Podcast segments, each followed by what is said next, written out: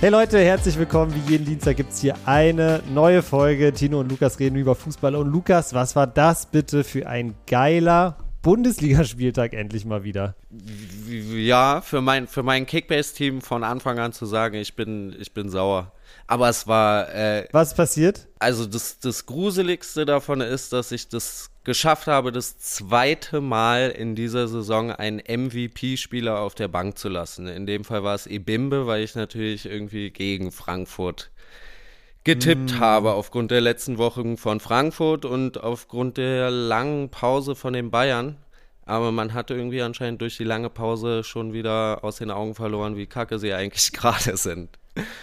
Ja, aber äh, super Spiel, super Spiel. Es war ein cooles Spiel ich muss auch ehrlich sagen, ich habe nur die Highlights gesehen, weil ich auch vorher so ein bisschen gedacht habe, ja, was soll da schon groß passieren? Frankfurt wird natürlich unter die Räder kommen, auch wenn sie zu Hause gespielt haben. Aber ja, Pause anscheinend zu lang gewesen für Bayern.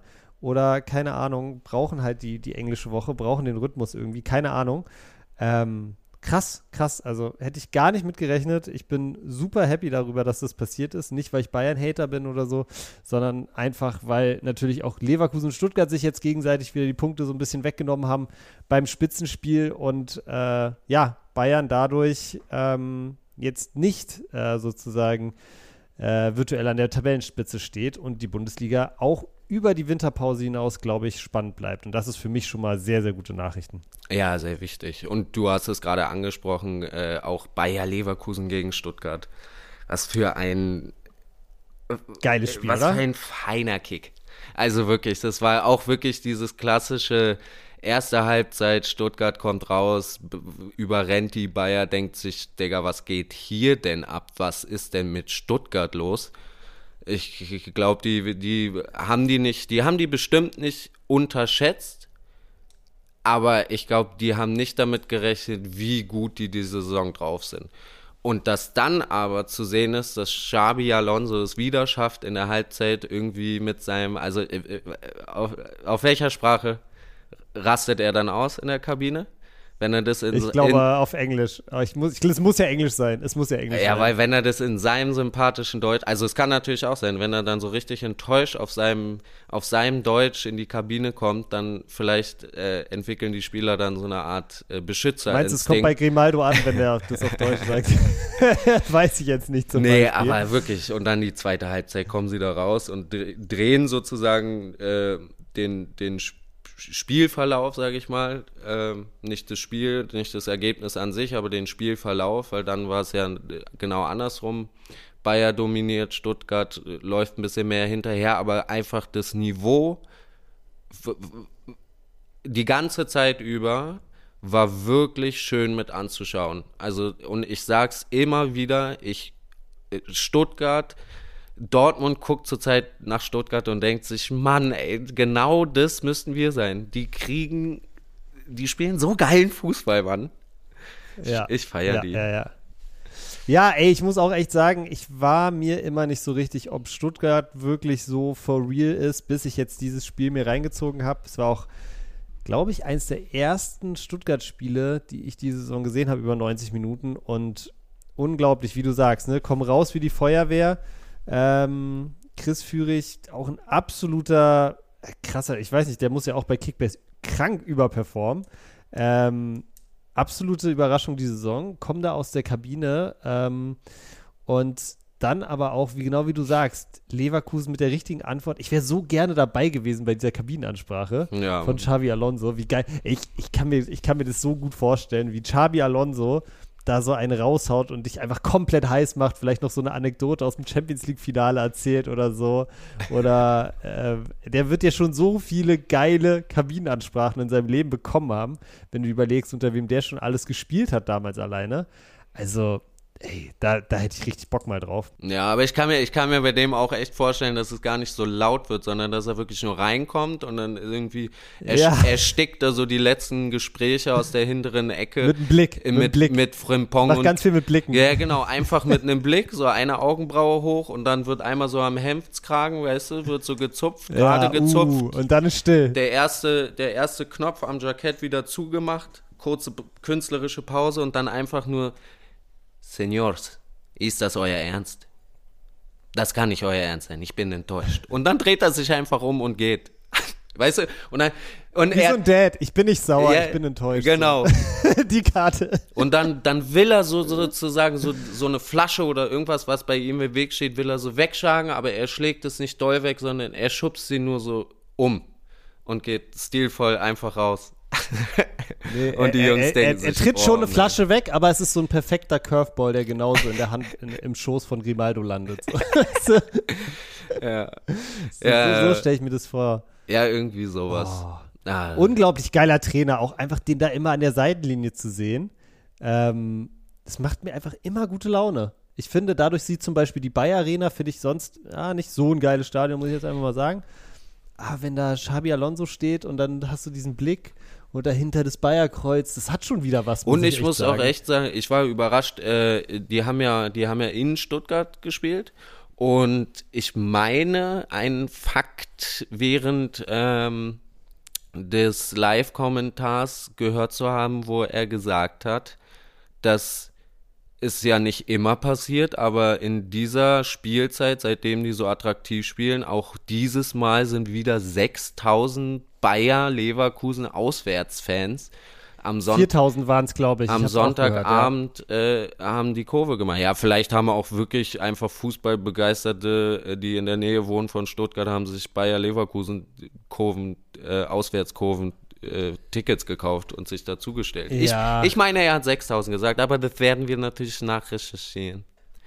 Ja, ich habe es auch gehört, Lukas, Oder ich kann mich sehr nicht. genau dran erinnern. Und ich, und ich glaube, er hat 4000 gesagt, aber auch 4000 finde ich für Bayer Leverkusen echt viel. Ja, eben für, für Ähm, Leverkusen, ne? Also da draußen für auswärts ist schon klar, dass für es noch höher geht. Sonntagabend. ja. Ich meine, in Leverkusen, da ist natürlich jetzt, den Verein gibt es ja jetzt auch schon eine Weile, ne? Und da ist natürlich jetzt auch was gewachsen. Auch fantechnisch, das kann man überhaupt nicht, also das will ich überhaupt nicht so verschreien. Aber trotzdem ist es, glaube ich, nicht normal, dass da 4000 Leute am Sonntagabend den ja dann doch gar nicht so kurzen Weg nach Stuttgart auf sich nehmen. ja. Oder Sonntagnachmittag. Äh, ja, nee, finde ich, äh, finde ich, spricht äh, viel äh, Bände auch darüber, wie so der Support aussieht. Und ja, du hast es immer bei Auswärtsspielen, ich sag mal, 50 Prozent der Leute fahren da wirklich hin. Wahrscheinlich aus Leverkusen und Umgebung und, und sonst wo.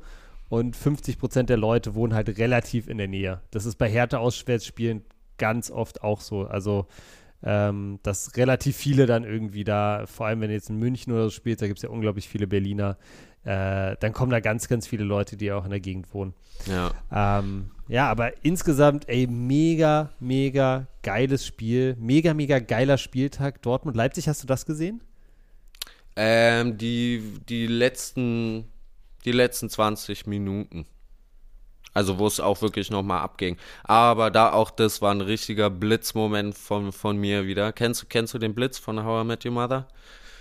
Den Blitz, der, der, der, Der- immer sozusagen die wichtigen Momente verpasst. Ja, so. genau, das immer, wenn er Ja. geht, wird's geil. Ja, das war, das hatte ich ja schon mal im Hertha-Stadion, habe ich erzählt, als wir Ja. äh, gegen Mainz gewonnen haben, ne? Und ich zwei Tore verpasst habe. Ach, stimmt, ja, genau. Dieses Mal war es wirklich, ich habe versucht, dieses Ding ähm, auf dem Handy, muss ich zugeben, so zwischendurch immer wieder zu verfolgen und ich habe wirklich genau zu allen Toren einfach fünf Minuten irgendwas anderes machen müssen.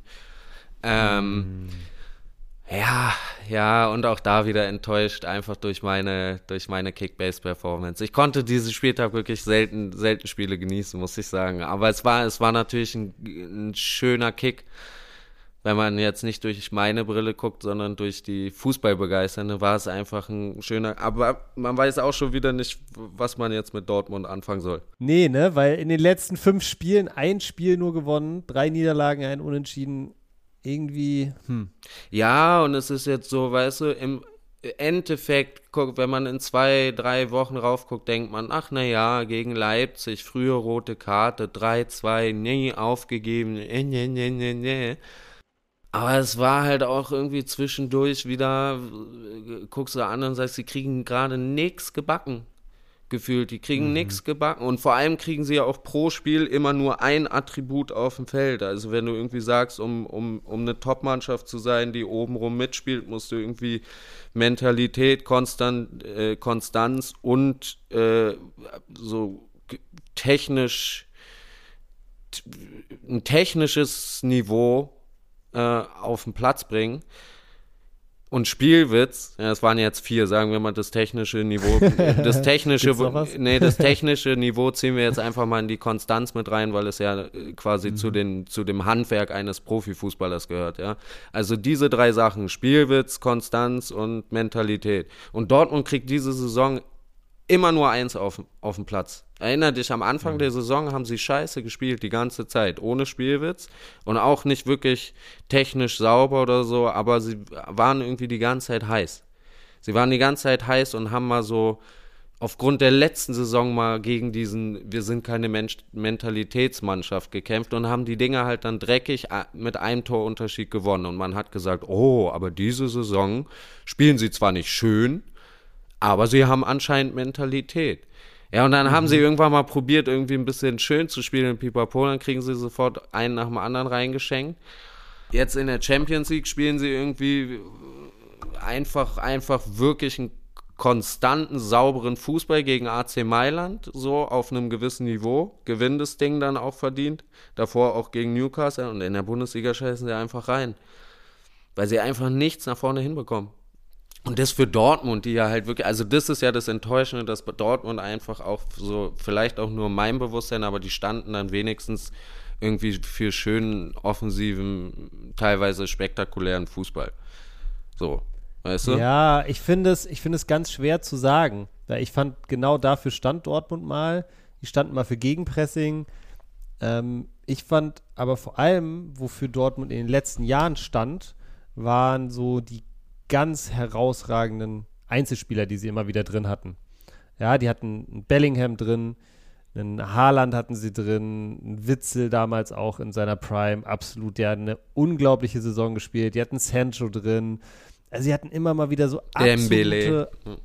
Dembele davor, genau, der ja auch bei Dortmund unglaublich gespielt hat. Also die haben bestimmt in den letzten sechs, sieben, acht Jahren immer mindestens einen absoluten Top, Top, Top-Performer drin gehabt. Und den sehe ich halt dieses Jahr nicht. Ich glaube, da haben sie so ein bisschen Hoffnung gehabt, dass es vielleicht ein Adiemi sein könnte. Oder ein Malen durchstartet nach der Oder ein Malen ja. durchstartet, der es ja auch immer mal wieder aufblitzen lässt. Aber weißt du, es ist ja nicht, wenn du es vergleichst mit einem Bellingham letzte Saison oder einem Haaland die Saison davor, das, sind ja Welten, weißt du? Ja. Das sind gute Jungs, die werden sicherlich auch noch irgendwie ihr fußballerisches Niveau nochmal weiter hochschrauben und auch nochmal ihr volles Potenzial erreichen. Da bin ich mir ganz sicher. Und das hoffe ich auch. Du hast einen Julian Brandt, der immer mal wieder richtig, richtig gute Phasen hat, wo alle sich fragen, hey Julian, warum nicht immer so? Aber du hast einfach diese Saison nicht diesen einen Star drin. Diesen einen wirklichen Ausnahme-Unterschiedsspieler, der dann dafür zu, vielleicht auch führt, ich fand schon, dass Bellingham das in der letzten Saison auf jeden Fall war. Ja, durch seine Präsenz da im Mittelfeld, dass du halt dann genau so eine Dinge halt irgendwie gewinnst und äh, ja, ja no irgendwie dann halt doch länger oben mitspielst. Ja, ja, natürlich. Natürlich. Hast du vollkommen recht. Also ich könnte, wenn ich mir den, die Saison jetzt angucke und den Kader jetzt angucke, hoffe ich einfach für, für mich, mein Auge und, und auch Dortmund, dass es Bino Gittens wird. Weil was der teilweise auf den Platz bringt, ist schon, ist schon brutal anzugucken, was der für einen Antritt hat, Digga. Wenn der Übersteiger macht, sie, siehst du einfach seine Beine kurz nicht. So schnell ist es. Und ähm, ist wirklich, wirklich beeindruckend, aber der ist halt irgendwie auch wow, ein bisschen, ähm, weißt du noch, Giovanni Reiner, der ja auch, der ist ja auch noch, mhm. müsste ja auch noch super jung sein und auch bei Dortmund, der hatte ja auch Spiele dabei, wo du dachtest, alter Schalter der kann ja so ausrasten, aber halt auch Spieler, Spieler immer verletzt, immer kaputt. Und äh, bei ja. No Gittens hat er jetzt auch irgendwie immer mal wieder Phasen drin. Aber mm, so. Auch noch jung, ne? Da muss man, das, da finde ich, mm. den Puffer muss man den Spielern immer noch zugestehen, wenn sie so jung sind wie Bino Gittens dann ist es natürlich viel Erwartung da, gerade in einer Stadt wie Dortmund, gerade bei einem Verein wie dem BVB, aber dass so ein junger Spieler das dann auch alleine wirklich ja, das, schultert das und hinbekommt. Das darf halt nicht sein. Also das, da muss man sagen, da waren sie halt vielleicht durch Haaland ein bisschen äh, ähm, jetzt, jetzt, wie sagt man, verwöhnt, weil ich glaube, er ist, er ist einer der ganz, ganz wenigen Jungspieler mit Haaland und danach Bellingham. Weißt du, es sind ja wirklich zwei Spieler gewesen, denen du irgendwie mit, mit 18, 19, 20 schon Sachen aufbürden konntest oder halt wirklich die ganze Mannschaft schultern und die haben das gemacht. Ja, ja aber dafür die kriegst du halt auch nicht jedes Jahr. So, und wenn ich mir angucke, wie Reus darum, also Decker, äh, Punkt Nummer eins, äh, hat Reus, Reus, Marco Reus, der Marco Reus, hat er sich die Haare blondiert? Warum? Nochmal blonder gemacht. Ja, Digga, was soll das, Alter? Ist wirklich, ja, blonde nein. Haare sind gerade, sind auf jeden Fall gerade. Ja, aber Digga, ich oder? wusste gar nicht, dass man blondere Haare haben kann als Marco Reus. So, äh, aber gut. Äh, kleiner, sorry Marco, musste, war eine kleine Spitze, die ich mir dachte, als ich bei mir selber Fußball geguckt habe. Ähm, aber, siehst du, jetzt habe ich mich verloren in, in, in seiner Haarpracht. Aber ja, der, der ist halt auch irgendwie, der, der, ich glaube, bei Reus ist halt einfach ein bisschen, bisschen, sein Peak ist vorbei. So, er kann, er kann Dortmund jetzt auch nicht mehr schultern. Und bei Sancho und sowas, da war der halt, da war Reus so krass, da konnte sich Sancho dran hochziehen und der musste das nicht selber schultern. Ja. So, und jetzt ist es ja. aber so, jetzt müssen die das irgendwie und weiß ich nicht. Klappt einmal gerade nicht. Lange Rede, kurzer Sinn und so geil, Leipzig hat auch nicht so geil gespielt, wenn man mal ehrlich ist. Rate mal, wer, es sind zwei Spieler bei Dortmund, die sich diesen Platz an der Sonne praktisch teilen. Wer ist der wertvollste Spieler laut Transfermarkt vom, vom BVB im Moment? Kobel? Nee. Nein? Knapp, knapp dahinter, knapp dahinter. Es ist ein Innenverteidiger und es ist ein Mittelfeldspieler und beides ehemalige, aktuelle deutsche Nationalspieler? Äh, dann vielleicht Brandt und Sühle? Brandt und Schlotte tatsächlich. Schlotterbeck. Schlotterbeck hat hier 40 Millionen und Julian Brandt hat auch 40 Millionen, laut Transfermarkt. Das wird ja auch immer mal wieder aktualisiert und so, ne? Das für, für jeden für, gemeißelt. Für jeden Abwehrbock eine Million oder was? ja, gut. Ich glaube, der, der Mann hat halt gerade nicht so eine nicht so eine starke Phase, aber der war ja schon, da ist er ne, ist ja super jung noch, äh, war vor der Saison, glaube ich, als Abwehrchef von Borussia Dortmund so ein bisschen eingeplant. Äh, von daher, ja. Aber du hörst auch wie, aber du hörst, wie enttäuscht ich bin, ne? Ich teile richtig aus bei Dortmund. Es tut mir gerade richtig leid.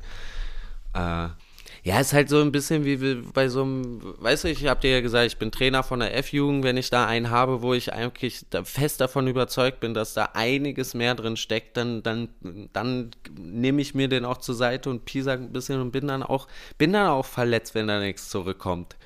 Wenn, wenn ich das Gefühl hätte, bei Dortmund kann gar nichts gehen, weil die eigentlich wirklich alle Kacke sind, dann würde ich, würde ich jetzt auch probieren, das schön zu reden und wäre nett, aber man, come on. Ich dachte wirklich mhm. vor der Saison mit dem Kader, dachte, es kann noch was gehen mit der Pleite letzte Saison, holt euch da raus und so, aber irgendwie gerade nicht, gerade nicht. Ist dann schon schwer, wenn du halt so ein krass wichtiges Puzzlestück oder Säule wie Bellingham ersetzen musst, ne? Ich glaube, mal Haaland hast du vielleicht dann noch leichter, hättest du vielleicht noch leichter setzen können, weil er vor allem so vom Spielstil her so dieser klassische Strafraumstürmer ist, der sozusagen der Zielspieler im Strafraum ist, während Bellingham ja wirklich von gefühlt Sechser bis Zehner alles gespielt hat.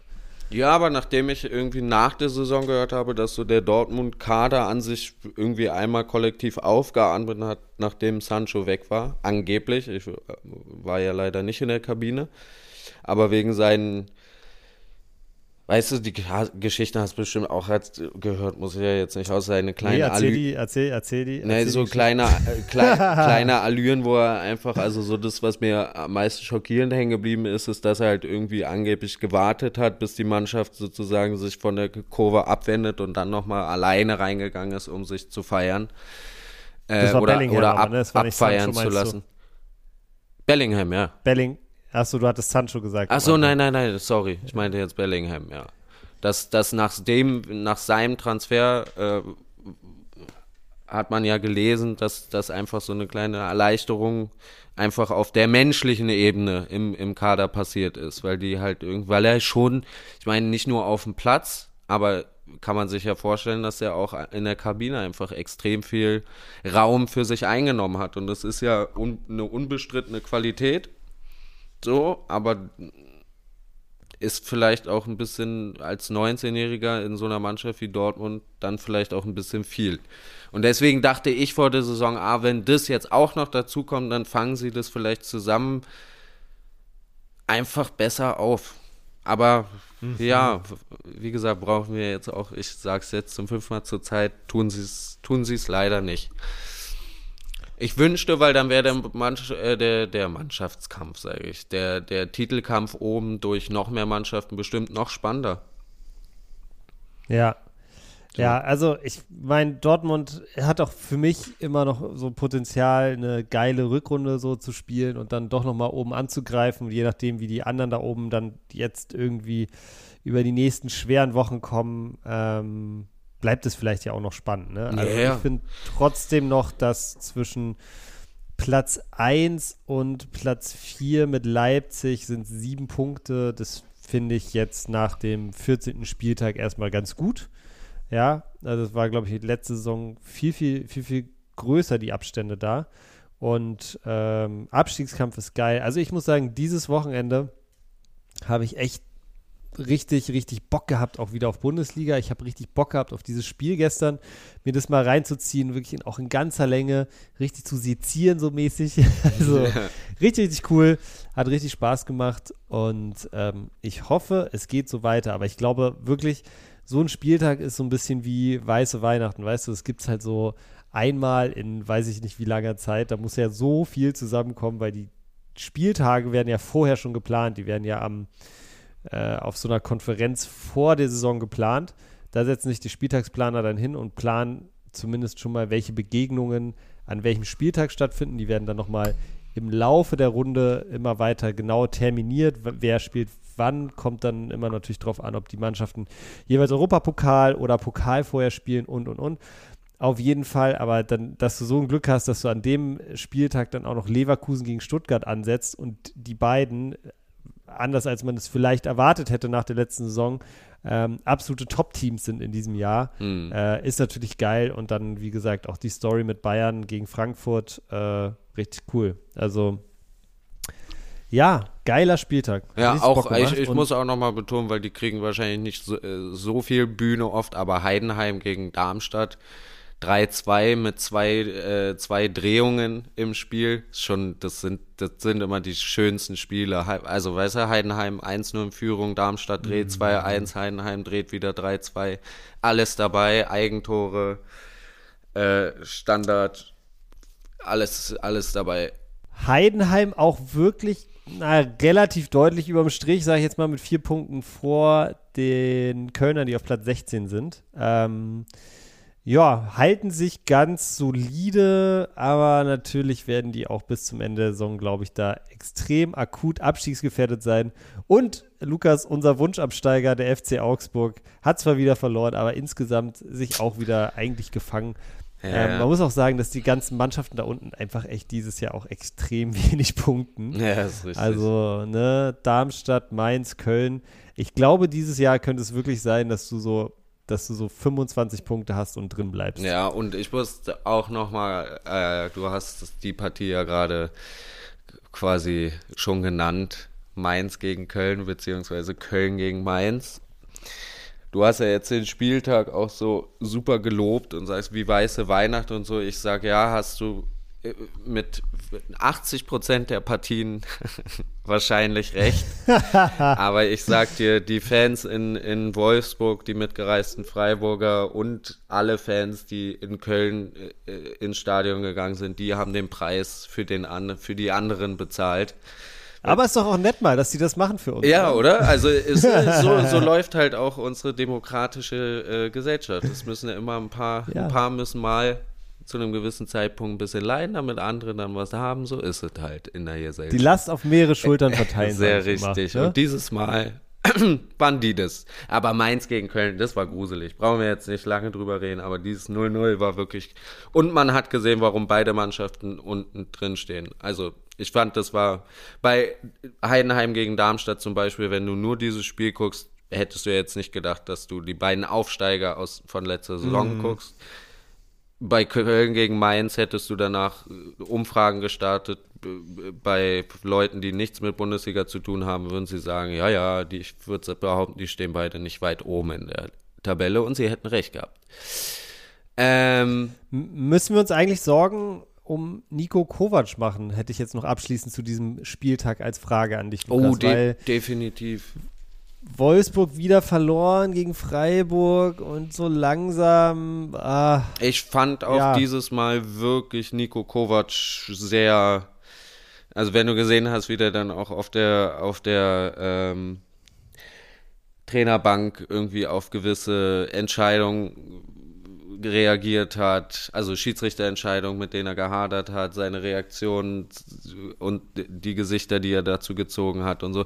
Ich fand, das wirkte schon alles ein bisschen angespannter und auch ein bisschen, also wirklich so, dass er sich denkt, come on, Alter, was macht ihr denn da? Was macht ihr denn die ganze Zeit da? Weil das, also Wolfsburg hat wirklich einen guten Bundesliga-Kader.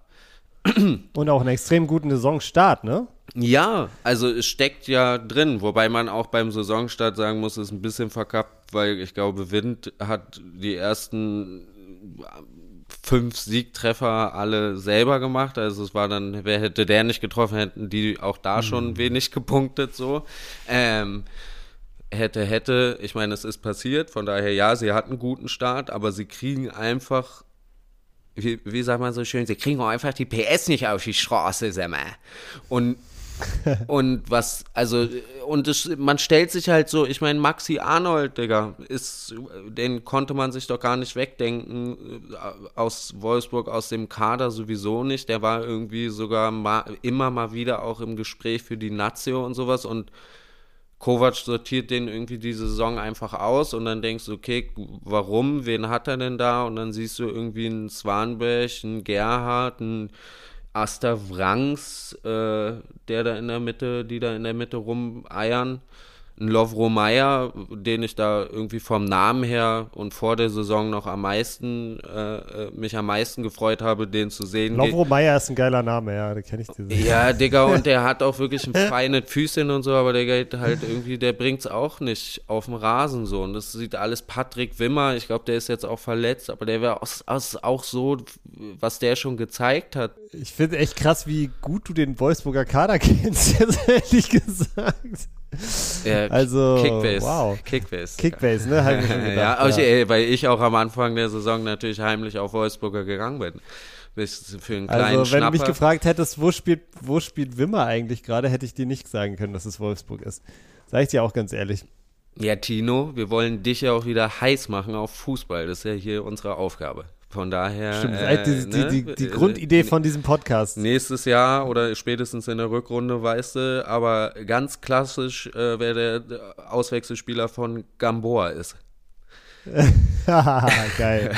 Ja, ich freue mich drauf. Also auf jeden Fall, dieser Spieltag hat mir sehr viel Bock, Bock wieder auf Fußball gemacht. Aber Lukas, eine Sache ist letzte Woche passiert. Natürlich tragischerweise sehr kurz nach unserer Aufnahme. Aber nichtsdestotrotz, und das hat mir richtig Bock wieder auf Fußball gemacht. Ich denke, du wirst dir schon so ein bisschen denken können, worum es geht. Ich war im Stadion, Hertha BSC gegen den HSV, Mittwochabend, 20.30 Uhr, 3 Grad, Nebel, Flutlicht. Es war einfach nur geil, Alter. Ein es war einfach nur geil. Dazu fällt mir auch gerade ein, ich muss ganz kurz, also mein Vater ist wirklich der redet sehr, sehr, sehr, sehr selten mit mir über Fußball oder sagt irgendwas zu, also dass er irgendwas mitkommt von der Bundesliga am Wochenende oder Pokale oder was auch immer, ist eigentlich ausgeschlossen. Mhm. Aber diesen Montag, also heute, heute Morgen war es, glaube ich, heute Morgen habe ich eine Nachricht von ihm bekommen, Wei, war das eine schöne Fußballwoche. Hertha kommt weiter im Pokal. Man wird parallel daran erinnert, dass Bayern gegen Saarbrücken rausgeflogen ist und nicht mehr dabei ist.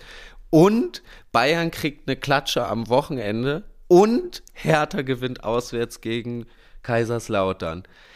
Ei, was für ein ja. schönes Wochenende. Und ich sag dir, wenn selbst mein Vater sowas schreibt, da dachte ich, einfach Ausrufezeichen und unterstrichen, kann ich nur unterschreiben.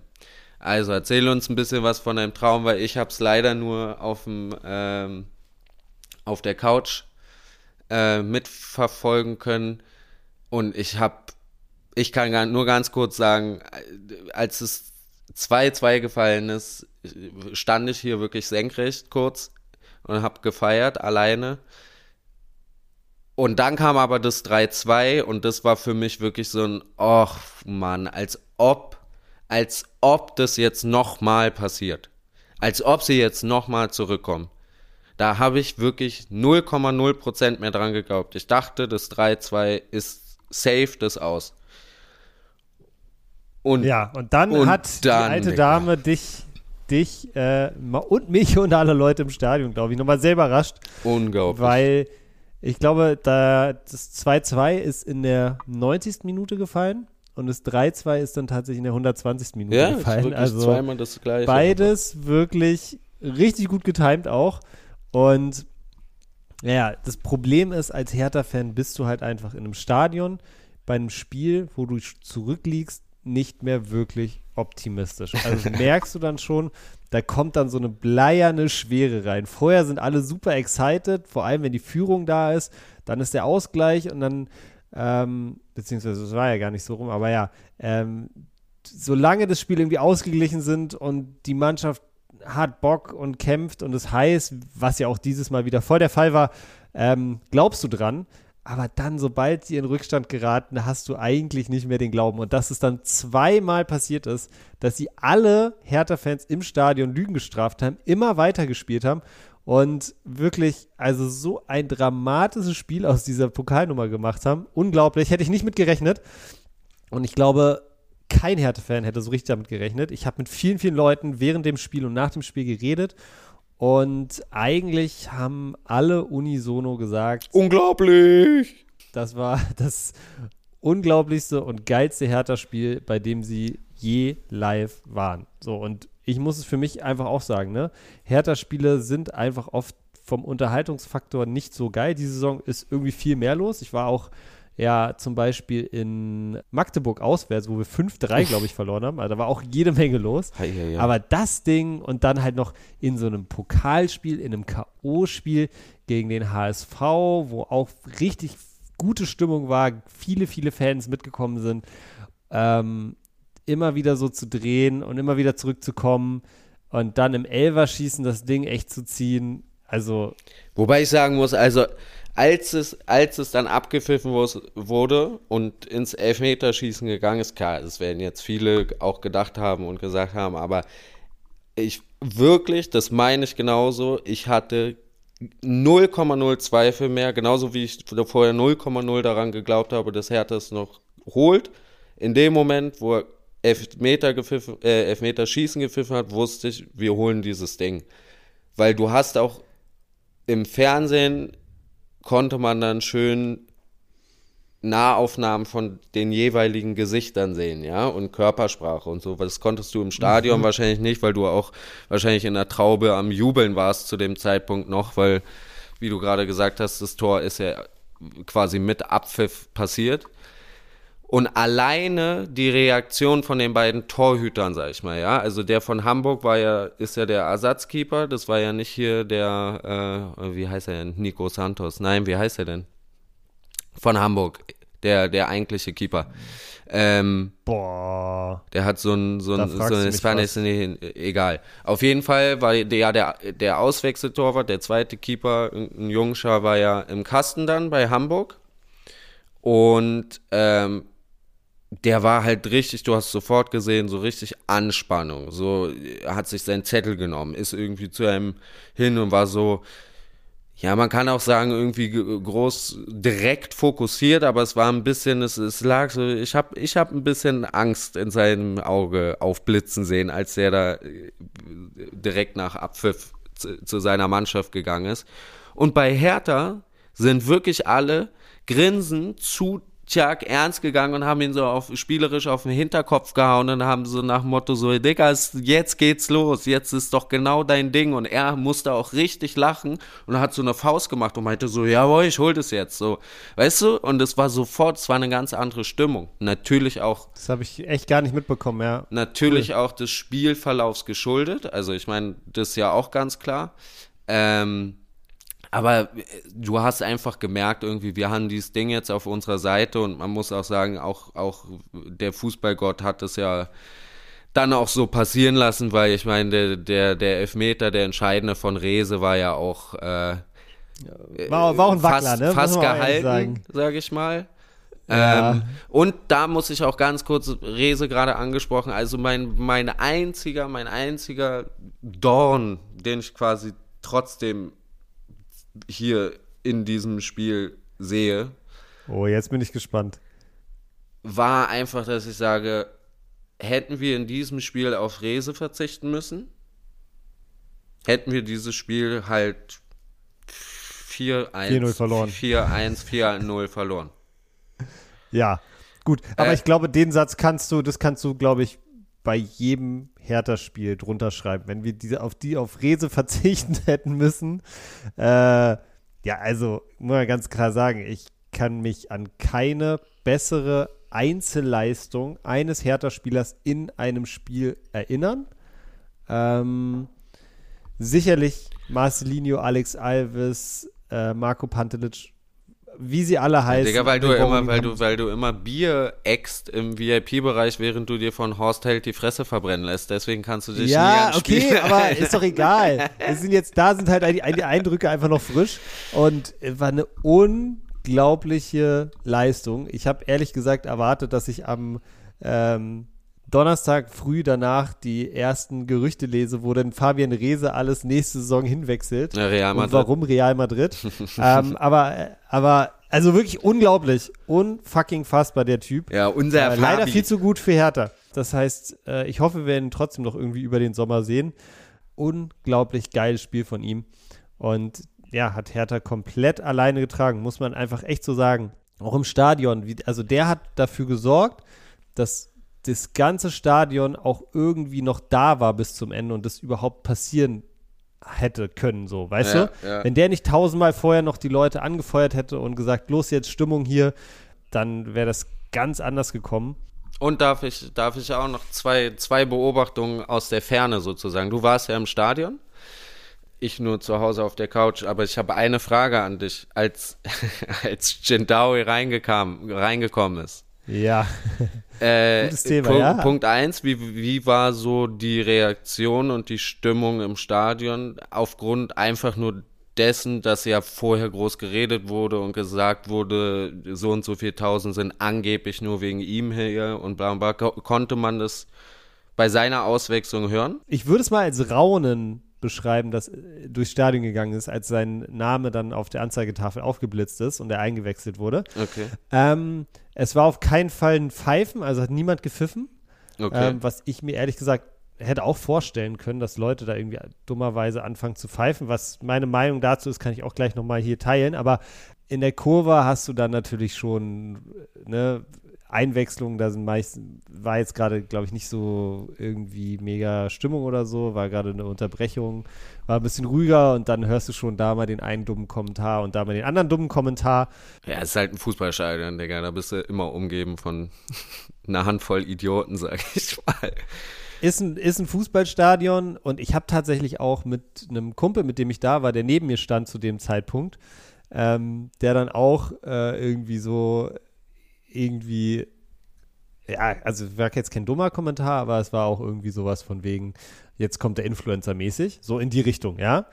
Da habe ich dann auch mit dem angefangen, ein bisschen zu diskutieren, weil ich es tatsächlich anders sehe. Ich glaube, du kannst dir in der ersten, zweiten, dritten Liga gar nicht erlauben, irgendeinen Spieler aufs Feld zu schicken, von dem du nicht 100% überzeugt bist, dass er erstens das Niveau der Liga mindestens hat und zweitens der Mannschaft in dem Moment weiterhilft. Natürlich kannst du dich darin irren, aber wenn du jemanden einwechselst in einer Situation, wo du in einem Pokal-K.O.-Spiel kurz vor Schluss zurückliegst, dann machst du das nicht aus Marketinggründen und oder aus Imagegründen oder weil 5000 Leute für diesen Spieler alleine ins Stadion gekommen sind, sondern du machst es, weil du zu 100% davon überzeugt bist, dass dieser Spieler deiner Mannschaft gerade genau das gibt, was ihr fehlt.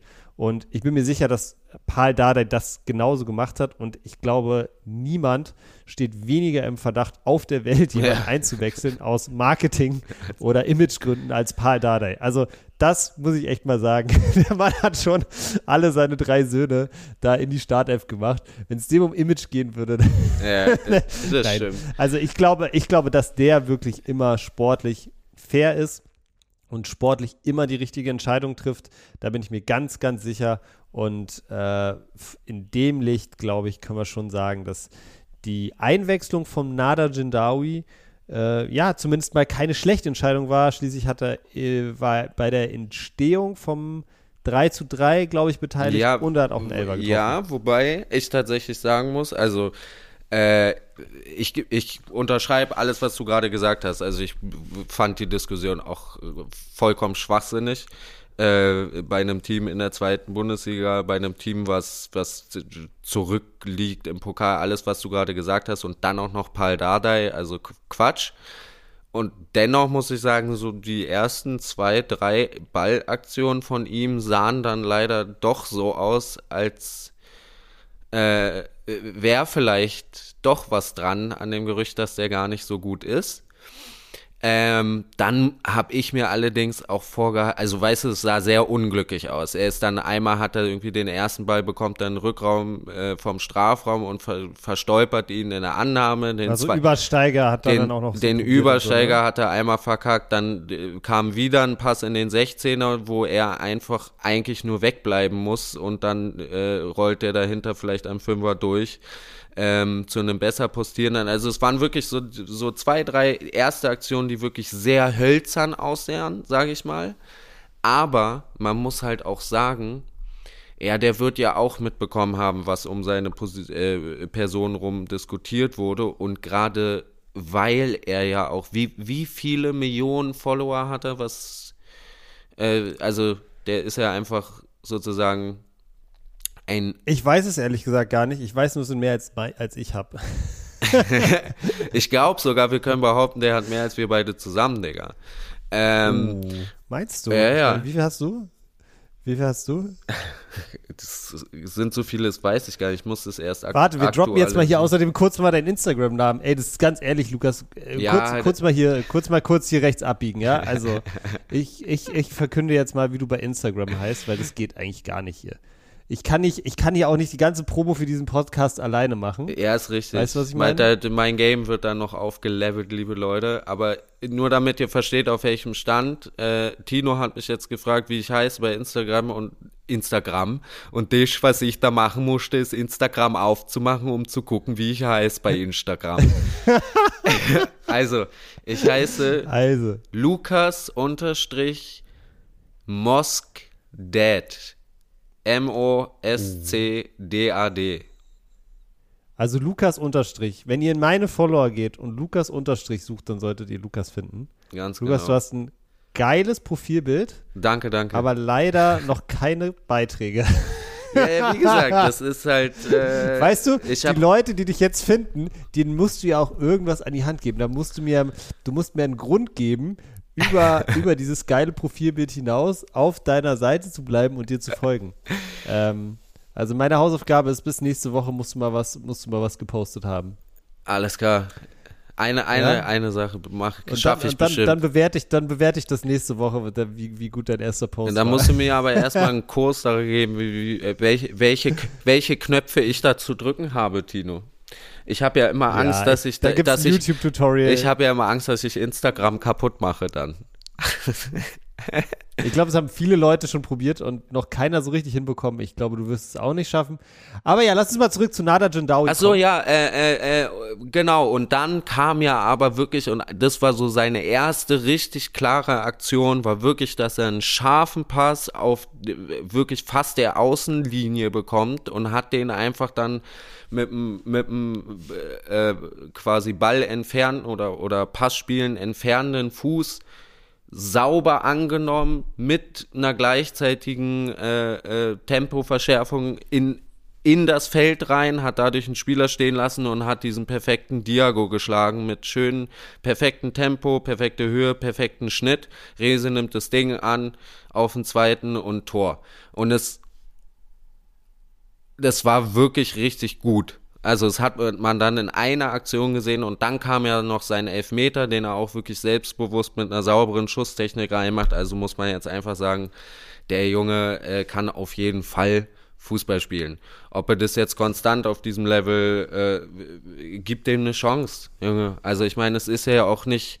Ich, ich unterschreibe, dass Hertha und Paul das in ihrer Situation nicht aus marketingtechnischen Gründen heraus äh, heraufbeschworen haben, ja. Aber es ist ja auch trotzdem nicht schlecht, so jemanden in deinem Verein zu haben, um ne, wieder Leute auch mit ins Boot zu holen und noch, oder nicht wieder ins Boot zu holen, sondern noch mehr Leute für, für eben diesen Spieler und dadurch auch härter zu begeistern. Ich meine, das, das kann ja, kann ja auch beflügeln, so eine Mannschaft, wenn sie merken, sie bekommen irgendwie wieder mehr, mehr Aufmerksamkeit und Zustimmung. Bin 100% bei dir, gib dem Jungen eine Chance. Ich glaube, es ist total müßig darüber zu diskutieren, hatte das ein Niveau für die zweite Liga und hat es nicht. Ich glaube, das können wir erst sagen, wenn er einfach mal ein paar Zweitligaspiele gemacht hat, weil entweder passiert dann das, was, sage ich mal, Fußballer, die dieses Niveau haben, machen und dass sie adaptieren sich an das höhere Tempo, an die härteren Zweikämpfe oder halt nicht. Und wenn er es macht, dann wird er das Niveau von der zweiten Liga erreichen und wenn nicht, dann nicht. Ja. Und ich glaube, so lange können wir einfach abwarten und gucken, was passiert. Ich würde es ihm wünschen, sage ich dir auch ganz ehrlich, Lukas. Ähm, ich kenne ihn nicht persönlich. Noch nicht, Tino. Noch nicht. Du, du, du, du, du. Tino trifft Prominente. nee, äh, es war schon ein paar Mal knapp dran, dass ich ihn getroffen hätte. Ui. Aber ich muss dazu, ich muss dazu sagen, äh, ne, ich verfolge jetzt auch seinen Content. Ich bin jetzt kein Nada Jindawi-Fan. Ich folge ihm, glaube ich, bei Instagram, aber ich bin jetzt nicht so, dass ich mir da seine YouTube-Videos oder so groß reinziehe.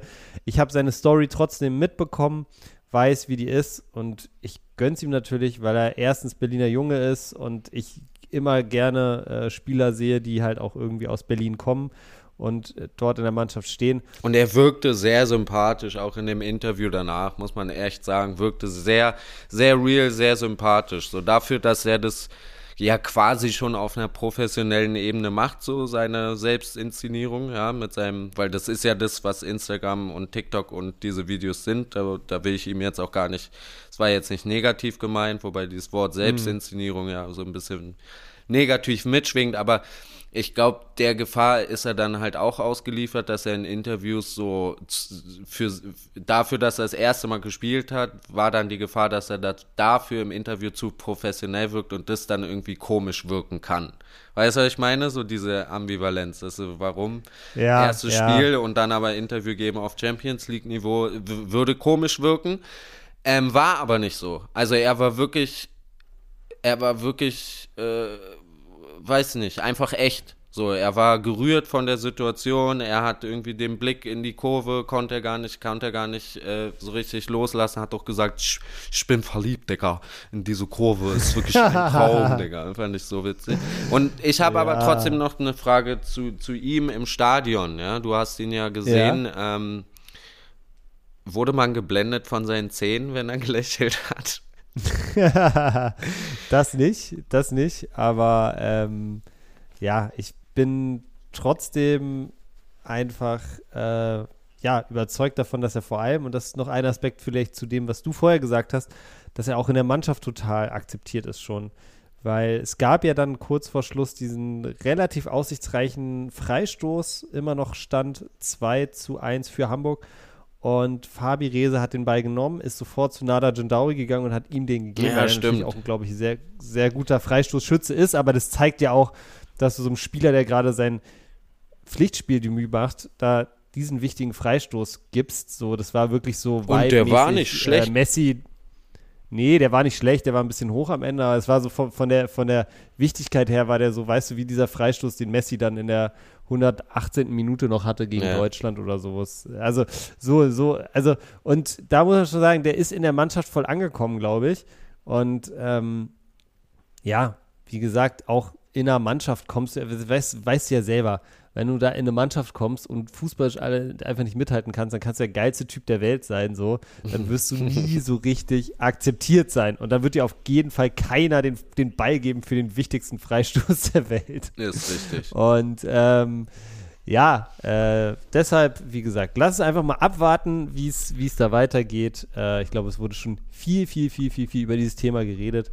Ähm, Haben wir jetzt ja, auch viel, viel, viel mal. drüber geredet. Aber wir gönnen ihm. Auf geht's. Geile Woche, Hertha, die perfekte Woche. Wir greifen an.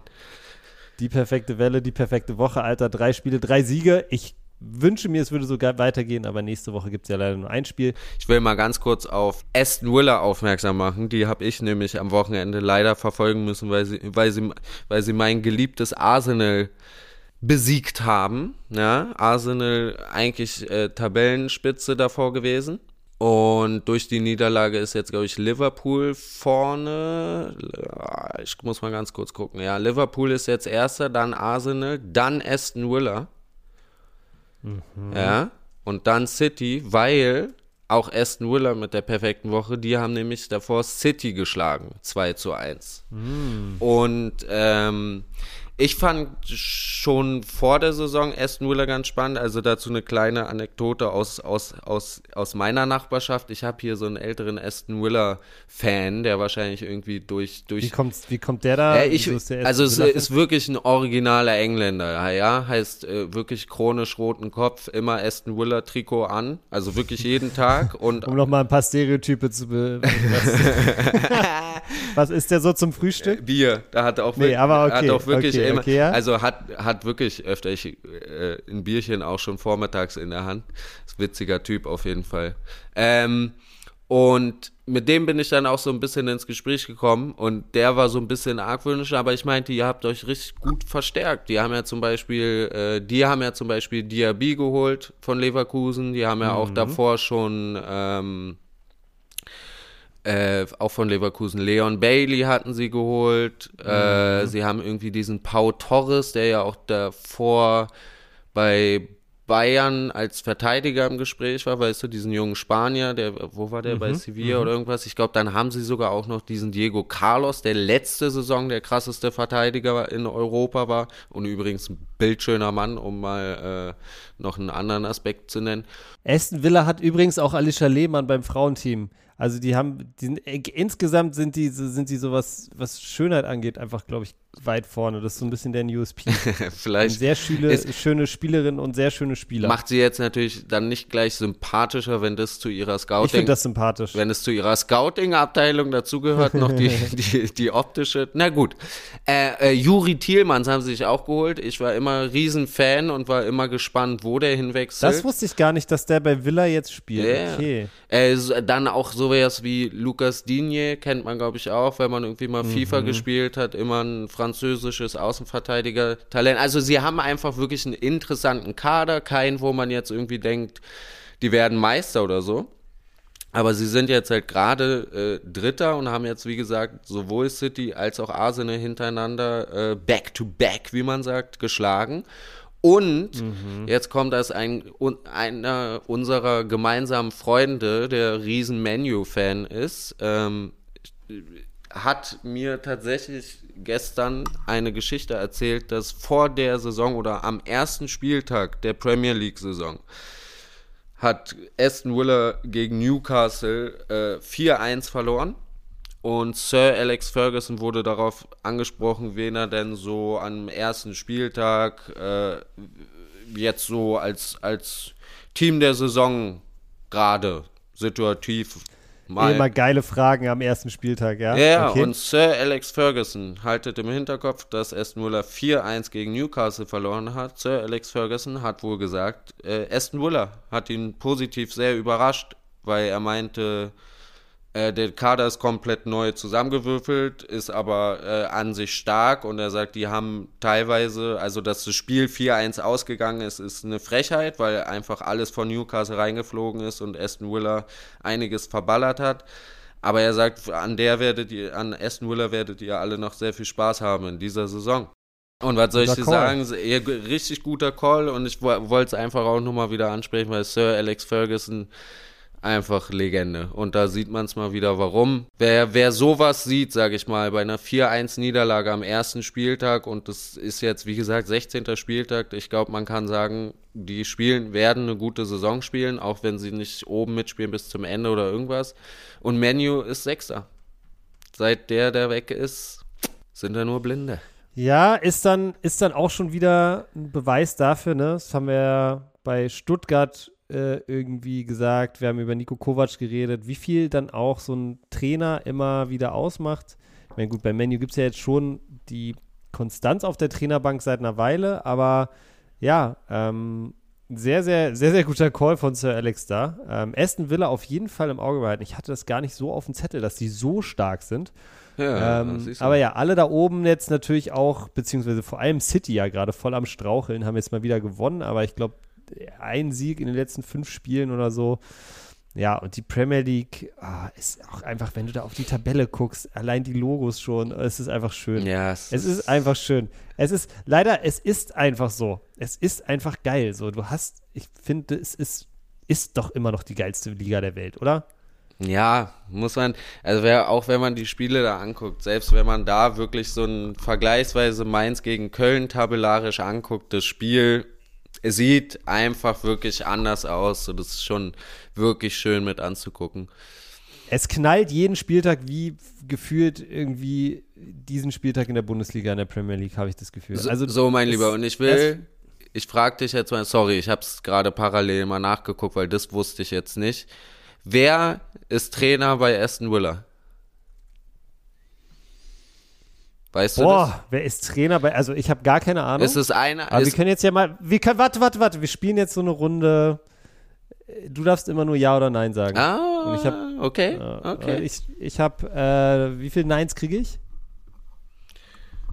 23.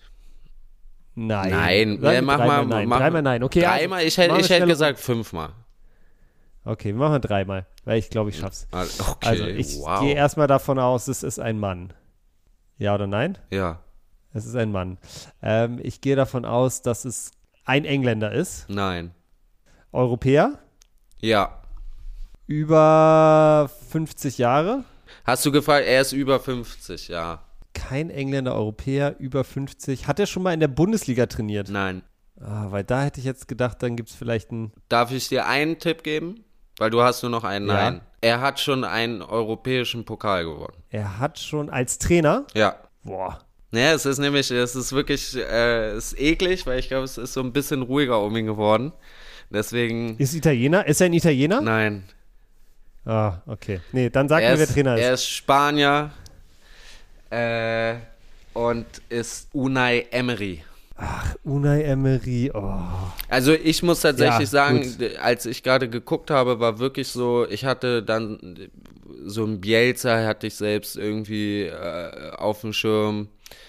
Sowas hätte ich auch gedacht. Ja, ich dachte, ich dachte, das ist halt einer von diesen ganzen Argentiniern, so Pochettino oder Äh, so. so, irgendwie aber Unai Richtung, weißt du? Emery hatte ich irgendwie wirklich gar nicht mehr so auf dem Schirm. Ja, Aber okay, Unai Emery. Krass. Scheint auch ein guter Typ zu sein, ne? Insgesamt Spanien, geile Trainer. Ja. Ist ein, ist ein Trainerland, ne? Wir sind Torhüterland, die sind ein Trainerland. Muss man schon sagen. Alonso, Guardiola, Emery, Ateta, die haben schon geile Trainer. Ja, sind auch alles, sind auch alles irgendwie so, so Stilos, ne? Ist jetzt nicht Ja, so ein, voll, äh, man voll. hat selten so einen, so, einen, so einen spanischen Trainer, der irgendwie so ein bisschen Prollo ist. Ja, die haben, genau, das sind alles so, so, eine, so eine feine Klinge. so ein Baumgartner oder auch so ein, so ein, oh, wie hieß denn der von, von Neapel jetzt, dieser kleine, kleine Giftsex, Sam, Samparoni? Nein, Ingo Samparoni. Ingo Zamperoni. Nee, Ja, ja. Zappaletti oder sowas, Digga, der da auch rumgekötert ist und geschrien, Carduso, Digga, auch so eine, das sind immer so, so, so Denker, Digga. Das, das Profilbild von Unai Emery auch wirklich mit Legende Denkerpose, Blick in die Ferne und zwei Finger am Ja, Kinn. ja. Und, und schwarzer Rollkragenpullover auf jeden Fall. Ja, ich glaube, äh, er, hat, er hat eine Krawatte und einen Hemdskragen, aber ja. Ah ja, okay. okay, okay. Ja, geil. Wusste ich nicht. Lukas, sehr gut. Dann machen wir jetzt noch ganz kurz einen Schmankerl, das Ein ich dir mitgebracht habe Schmankerl. diese Woche. Ist auch nur was ganz Kurzes. Ich habe diese Woche einen anderen Podcast gehört, der nichts mit Fußball Was? gemein hat. Ja, das, aber das Schmankerl, das ich mitgebracht habe, hat trotzdem was mit Fußball zu tun. Und zwar äh, heißt der Podcast Dark Matters und es geht um die Geheimdienste, die so weltweit operieren und was die so hinter den Kulissen treiben, finde ich super cool. Ist, glaube ich, vom RBB und noch irgendwem gemacht. Gibt es auf allen Plattformen, könnt ihr euch auf jeden Fall mal reinziehen, wenn euch sowas interessiert.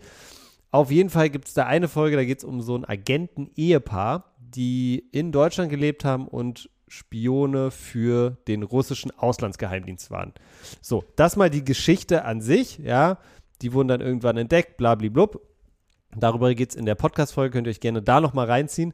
Aber was ich so geil fand, ist, wie die mit Russland kommuniziert haben. Weil als Spion ist das Schwierigste an deiner Arbeit, wie kriegst du Informationen zu dem ins, ins Heimatland wieder? Weil jeder Funkspruch kann abgefangen werden. Äh, alles, ne, alles im Internet ist sowieso gefährlich. Telefon wird überwacht, potenziell, wenn, wenn sie irgendwie, wenn es einen Verdacht gibt. Ähm, wie kriegst du jetzt Informationen gesichert zurück an dein Heimatland? Und okay, warte, warte, warte, warte, warte, warte, warte. Lass mich ganz kurz. Es hat äh, der Weg, den sie gewählt haben, hat mit Fußball zu tun, hast du gesagt? Also das ist ja. jetzt der Part, wo Fußball mit reinkommt. Ja. Sie waren in Deutschland sozusagen beheimatet, ja? Sie haben in Deutschland gelebt, genau. Ähm, sie haben über, über Fußballergebnisse in Zeitschriften, über Tabellen, das geht ja nee. nicht. Das sind ja Ey, ich sag dir ganz ehrlich, ich komme niemals drauf. Nee, das okay, kannst du fast gar nicht erraten, weil es so ab, absurd ist und irgendwie auch so krass. Ja, aber also, du, du, hast, du durftest bis jetzt fast jede Folge raten. Ich wollte auch mal raten, aber das ist zu schwer. Also bin ich schlecht. Ja, aber das ist, das, ist einfach, das ist einfach wirklich sehr abwegig. Also, es gab wohl mehrere Wege auch, ne? Es gab unter anderem so tote Briefkästen. Das ist irgendwo im Park irgendwie so ein Schlitz, wo du einen USB-Stick reinwerfen kannst und jemand anders holt ihn dann ab. Bla, Digga, ich weiß, was das ein toter Briefkasten ist. Jetzt beruhig dich mal. Das, das, das gab es auf jeden Fall. Ähm, aber ein anderer Weg, den die gewählt haben, um mit Russland zu kommunizieren, war in YouTube-Kommentaren unter Videos von Cristiano Ronaldo. Und das finde ich einfach nur geil. da haben sie irgendeine ähm, Fantasiesprache verschlüsselt, ähm, dann geschrieben, die dann irgendwie äh, nur der Lesende irgendwie äh, kodieren konnte und rausgefunden hat, was da wirklich steht. Es hat sich immer irgendwie angehört wie die harmlosesten Kommentare aller Zeiten anscheinend. Also ich habe die nicht selber gelesen, aber es wurde halt in der Folge so besprochen. Aber dass da so unter aller Weltöffentlichkeit so, ähm, ja, Geheimnisse äh, für den russischen Auslandsgeheimdienst unter Videos von Cristiano Ronaldo geteilt wurden, fand ich einfach eine geile Geschichte und ich dachte, das bringe ich hier nochmal. Seit, seitdem heißt ja zwischen, zwischen, russischen Spionen heißt seitdem Achtung in Chiffriersprache ja, ich glaube, so leicht ist es nicht. Die haben es auch nie wirklich entziffert, was diese Codes dann bedeutet haben oder was da genau geschrieben wurde. Aber äh, ja, geile Geschichte, Lukas. Aber ich ja, würde mal witzig, sagen, ja. wir haben jetzt schon wieder hier über eine Stunde geredet. Äh, lass uns die Nummer hier mal an der Stelle beenden. Wieder sehr spaßige Folge. Wenn ihr Feedback zum Podcast habt und ähm, vor allem vielleicht auch das ein oder andere qualitative Feedback. Ja, wir sind ja immer dabei, diesen Podcast auch noch zu verbessern. Wir finden uns immer noch so ein bisschen, gucken gerade noch so, was bei euch gut ankommt, was weniger gut ankommt. Wenn wir ihr wursteln. irgendwelches Feedback habt, wir sind hier hart am Wursteln und würden uns freuen, wenn ihr Bock habt mitzuwursteln. Was Lukas Instagram ist, wisst ihr jetzt. Äh, mein Instagram ist tino41. Schreibt uns gerne einfach eine DM wir versuchen da alles Mögliche zu lesen und mitzunehmen, was äh, natürlich den Podcast irgendwie besser machen kann. Aber damit würde ich sagen, Lukas, äh, ja, lass uns duschen gehen, oder? Lass uns duschen gehen. Ich muss äh, kurz nochmal betonen, dass es mich gefreut hat, dieses Mal auch ein bisschen länger über Hertha mit dir zu reden, mein Lieber. Oh, Endlich mal, ne? Und Endlich jetzt mal. geht's ab in die Dusche. Ich zwirbel schon mal das Handtuch. Achtung, Tino! Uiuiui, alles klar. Alles klar, haut rein, bis nächste Woche. Haut da, tschö. Ciao.